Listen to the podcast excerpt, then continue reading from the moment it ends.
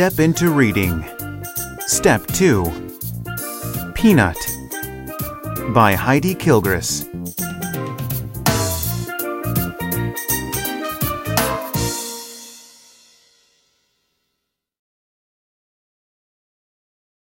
Listen to the story.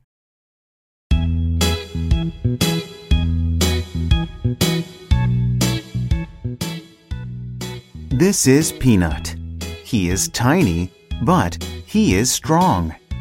He loves to sniff things, even stinky things.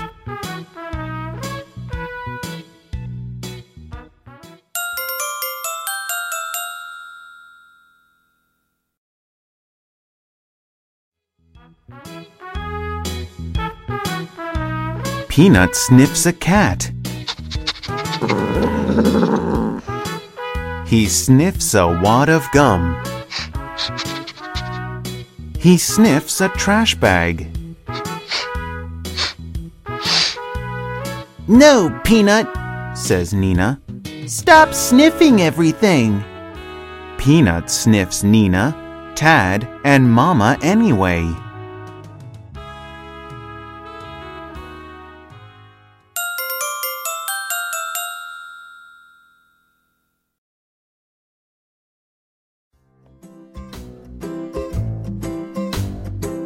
At the store, Nina puts Peanut in her backpack. He can see everything. Mama pushes the cart. Nina pushes the stroller. Tad is asleep.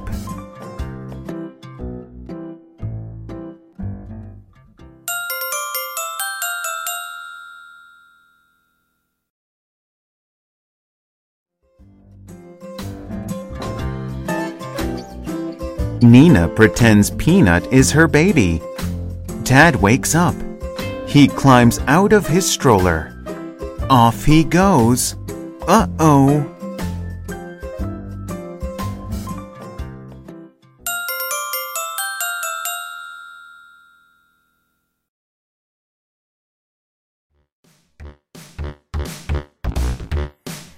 Nina sees the empty stroller. Where is Tad? She cries. Peanut jumps down. He will find Tad. Peanut, come back! Nina yells.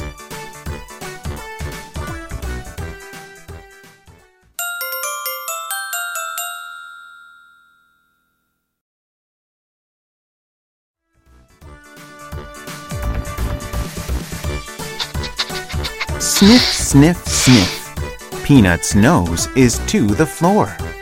Is that Tad he smells? That is not Tad. Then Peanut hears a giggle.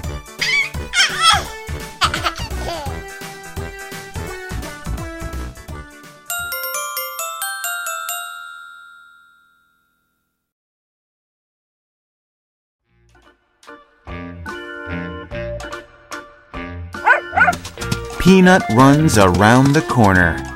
That is not Tad. But there is a trail of Tastios, Tad's favorite.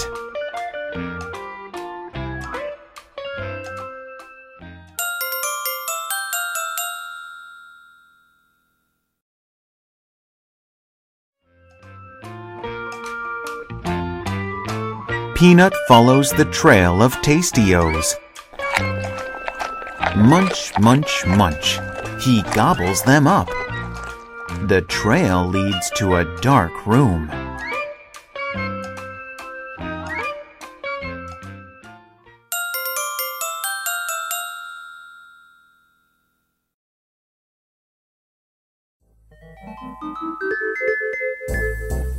Peanut pokes his nose in. Sniff, sniff, sniff. Big boxes make long shadows. Peanut is very brave. He steps inside.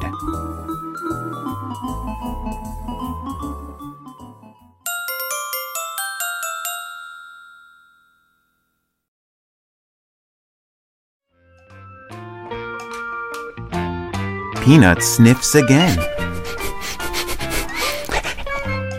He smells food. He even smells a mouse. But there is one more smell.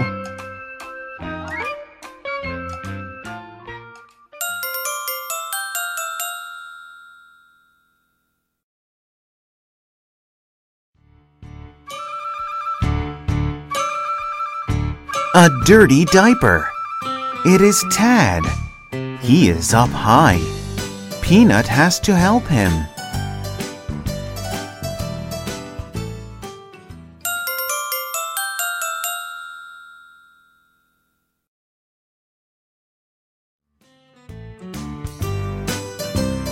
How can Peanut help? He can bark. Yip, yap, woof! Peanut may be tiny, but he is loud.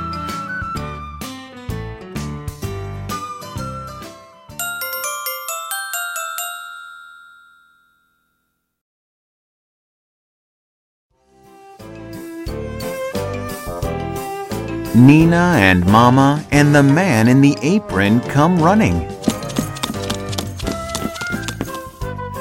Mama grabs Tad and hugs him tight.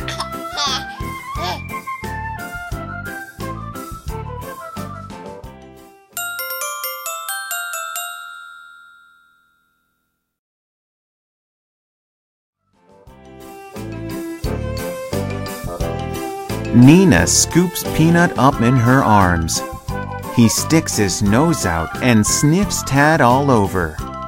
He likes stinky things.